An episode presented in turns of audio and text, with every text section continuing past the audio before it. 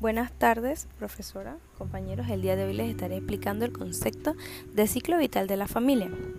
Entendemos como ciclo vital de la familia o ciclo evolutivo familiar a la secuencia de estadios por lo que atraviesa la familia. Esto es desde su establecimiento hasta su disolución. Este ciclo está constituido por etapas de complejidad creciente a las que siguen otras etapas de simplificación familiar. Además, las características sociales y económicas varían desde su formación hasta su disolución. La familia tiene una historia natural que la hace caminar por sucesivas etapas, durante las cuales sus miembros experimentan cambios y adoptan comportamientos que de alguna manera son previsibles por atenerse a normas conductuales y sociales preestablecidas por la sociedad. Cuando el ciclo vital de la familia se disloca o irrumpe o cuando la familia tiene dificultades para cumplir tales tareas específicas que exige cada etapa, se producen situaciones que alteran la homeostasis familiar y que si no se resuelven de forma satisfactoria desembocarán una crisis del sistema. Algo parecido ocurre con los ajustes y reajustes a los que se somete la familia en el tránsito de una etapa del ciclo a otra. Estas transiciones requieren cambio de roles, tareas y conductas a las que no todas las familias pueden adaptarse. Cuando hablamos de la inadaptación o ésta se mantiene, conduce a que hayan crisis familiares. En las familias, tres o cuatro generaciones deben acomodarse de manera simultánea a las transiciones del ciclo vital familiar, ya que lo que ocurre en una de ellas tiene efecto en las relaciones y la conducta de las otras. Mientras que, por ejemplo, si una pareja atraviesa por diferentes estadios, ya sean abuelos, tíos, hijos y nietos, también siguen distintas secuencias evolutivas, unidas todas por ella por un nexo común de relaciones familiares. Cuando hablamos de este criterio o atendiéndolo, se puede conceptualizar que el ciclo vital de la familia es considerado también como un espiral, en el que tienen lugar al mismo tiempo acontecimientos que afectan a distintas generaciones. De esta manera, mientras algunos miembros de la familia entran en el espiral, otros llevan ya cierto trecho recorrido y algunos están acabando el espiral. Los ciclos vitales de la familia, como sucede en el caso de las parejas, son los equivalentes a etapas evolutivas que atraviesa el ser humano por su crecimiento y desarrollo.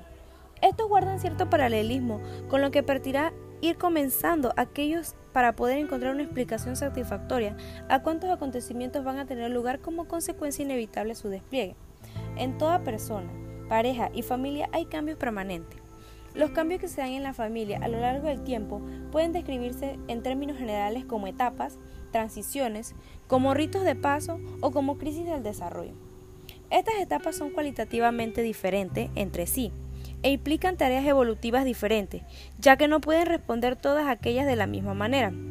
La estereotipa de las conductas en este plano suele desencadenar comportamientos que no dudamos clasificar como fijaciones o regresiones dentro del ciclo, que esto pueden impedir que haya conquista de nuevas metas dentro del ciclo vital familiar.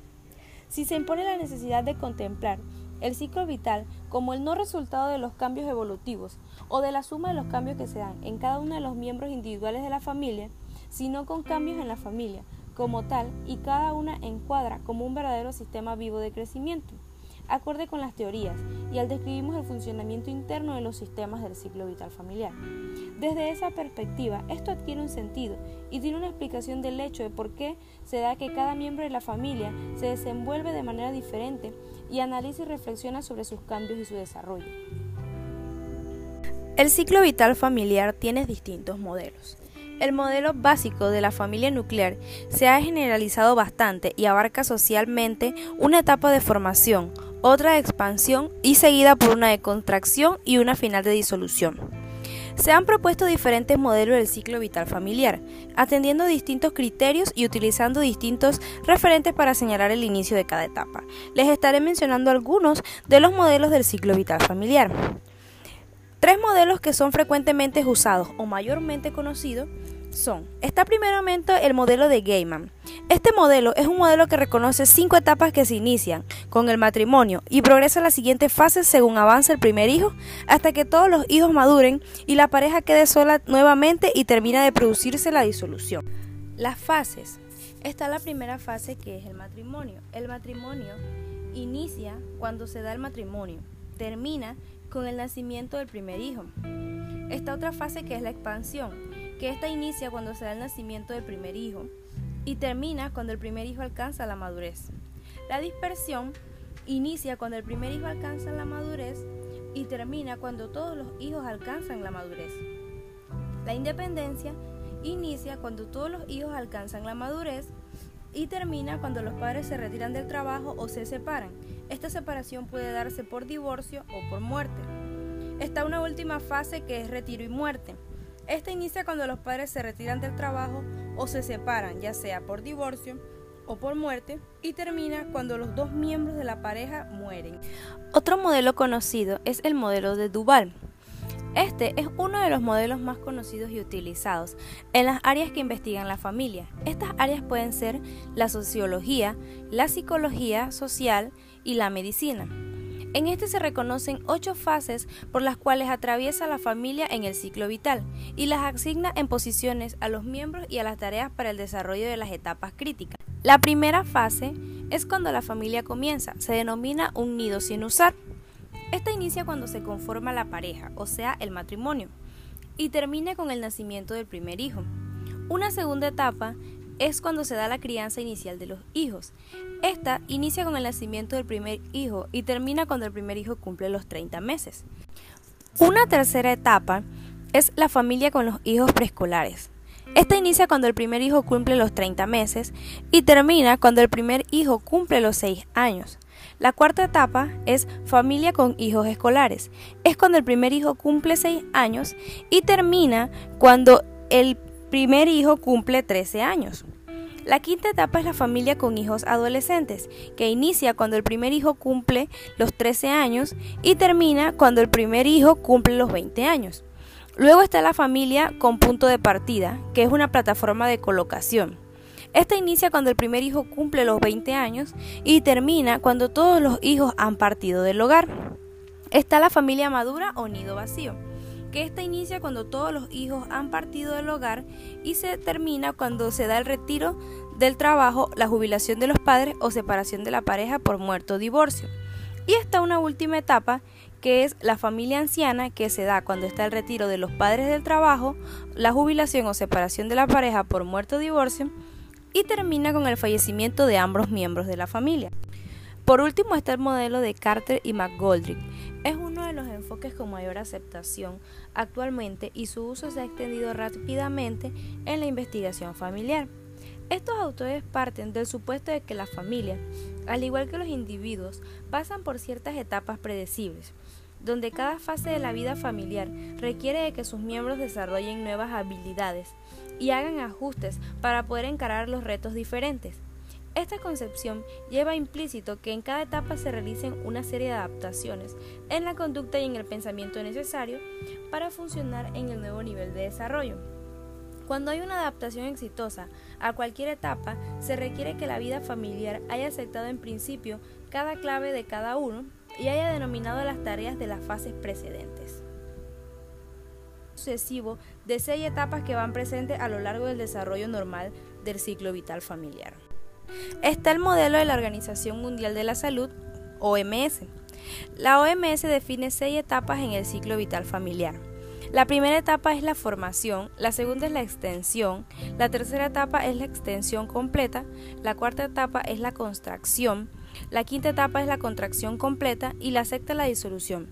Este modelo se inicia con el matrimonio y se caracteriza las etapas subsiguientes en función del incremento o extensión de los hijos por el nacimiento o disminución, contracción de los mismos, por la emancipación hasta la disolución por el fallecimiento de algún cónyuge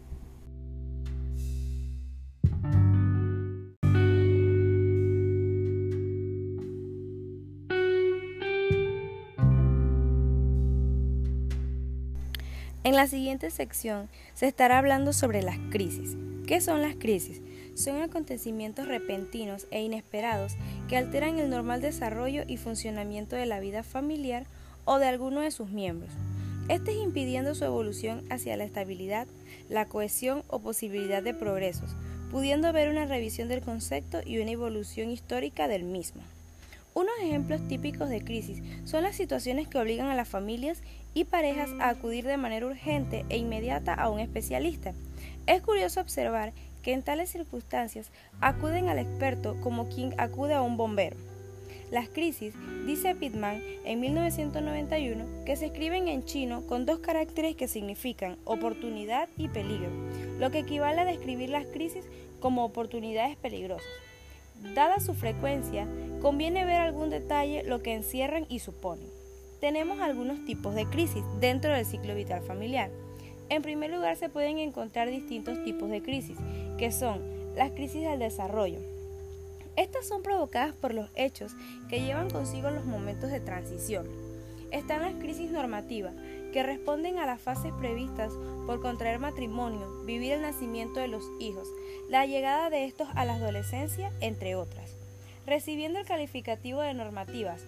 ¿Por qué? Porque todas las familias la viven en su mayoría y en su caso las parejas. Están las crisis no normativas, que responden a hechos inesperados o no previstos en la mayoría de los casos, tales como la separación y el divorcio, la situación desencadenada por el paro, una enfermedad o la muerte de algún miembro. Hay actitudes ante las crisis. Ante ellas pueden adoptarse dos posturas contrapuestas. La primera postura es la introducción de cambios para seguir creciendo y madurar. Y la siguiente es el cierre, el no cambios para estancarse y retroceder. La actitud A, que es la primera, permite introducir cambios para seguir creciendo y madurar al tiempo que se siguen construyendo un sistema abierto y dinámico que no se paraliza. Muchas familias saben aprovechar lo que ha sucedido para poner en juego dinamismos y potencialidades que hasta ese momento tal vez estaban como adormecidas y hasta ignoradas. Son las familias con voluntad de crecer las hábiles para crear nuevas actitudes, para afrontar de cara lo que se les ha venido de manera inesperada. La actitud B lleva a encerrarse en el no cambio. Las personas se estancan y retroceden con el inevitable deterioro propio del sistema cerrado. Las familias en esta coyuntura son incapaces de resolver cuánto les afecta y ni siquiera intentan indagar qué podría ayudarles para salir del conflicto, quedando atrapadas en ese momento, al tiempo que manifiestan su gran incapacidad para superar la crisis. Una y otra actitud obligan al terapeuta o al orientador adoptar determinadas actitudes terapéuticas cuando se solicita la intervención. Ante este panorama pueden haber necesidades de ver qué sucede en la vida o el sistema familiar o su sistema conyugal a través del tiempo, como sistema vivo. Cada uno de ellos va a crecer superando estas fases o etapas. Son los verdaderos ciclos vitales que ilustran por qué suceden ciertas cosas en el interior de tales sistemas. La aparición de nuevos modelos por las características concretas de cada uno de estos ciclos vitales normativos y subsiguientes crisis es cada vez más variable. Cada vez en nuestra actualidad hay más hombres y mujeres que no se casan, más matrimonios que no tienen hijos, más matrimonios que se separan o divorcian, reajustando una y otra vez los propios ciclos vitales o llevando simultáneamente varios ciclos según las edades de los hijos que han tenido con otras y más relaciones maritales. Y cada vez hay más parejas, de hecho, y más parejas homosexuales, por citar algunas de las modalidades más frecuentes en el momento de nuestra actualidad que vive la sociedad.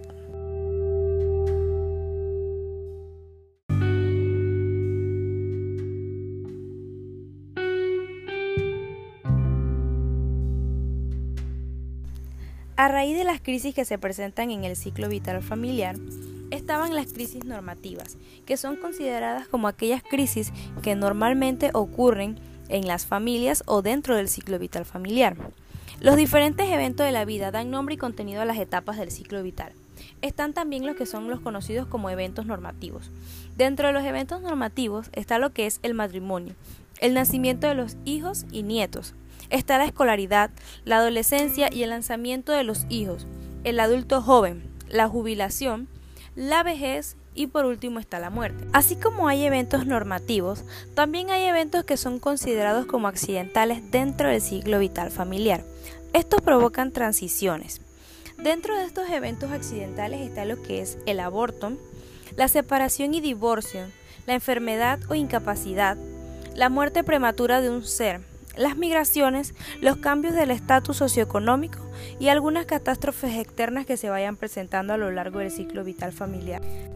Hemos llegado a la conclusión de que la organización familiar Hemos llegado a la conclusión de que la organización familiar nos provee de pautas de interacción relativamente duraderas que ordenan y organizan los subsistemas componentes de una familia, ya que esta última se encuentra en cambio continuo al igual que sus miembros según la etapa en la que se encuentren. Muchas familias enfrentan una crisis, incrementan la rigidez de sus pautas y evitan explorar alternativas o decisiones nuevas para el cambio, quedándose así estancadas en una dimensión temporal que no provee de oportunidades para un presente óptimo y funcional. La familia debe responder a los cambios internos y externos, por lo tanto, debe ser capaz de transformarse de modo tal que le permita dar la cara a nuevas circunstancias dentro del ciclo familiar. Una familia que se adapta al estrés de un modo de tal que pueda mantener la continuidad de la familia y al mismo tiempo permite reestructuraciones, si una familia responde al estrés con rigidez, se manifiesta pautas disfuncionales, lo cual eventualmente puede llevar a la familia a una terapia y a una sana destrucción del ciclo vital familiar. El crecimiento familiar debe implicar el cambio en los acuerdos de relación y si existe algún síntoma en una señal de la dificultad que tiene la familia para superar la etapa del ciclo vital familiar. Con el ciclo vital familiar se dan una secuencia de momentos que son vividos por cada familia de manera singular. Sin embargo, todos los subsistemas familiares se encuentran en las etapas del ciclo vital familiar en un marco de referencia para el estudio, análisis y comprensión de su sistema. Para que el funcionamiento familiar sea adecuado, los límites, jerarquías y alianzas que existen entre los subsistemas deben ser claros y concisos para que su entendimiento y esté puesta en práctica, así como también cada miembro que pertenece o no al subsistema familiar se relacione en el ambiente que desearía.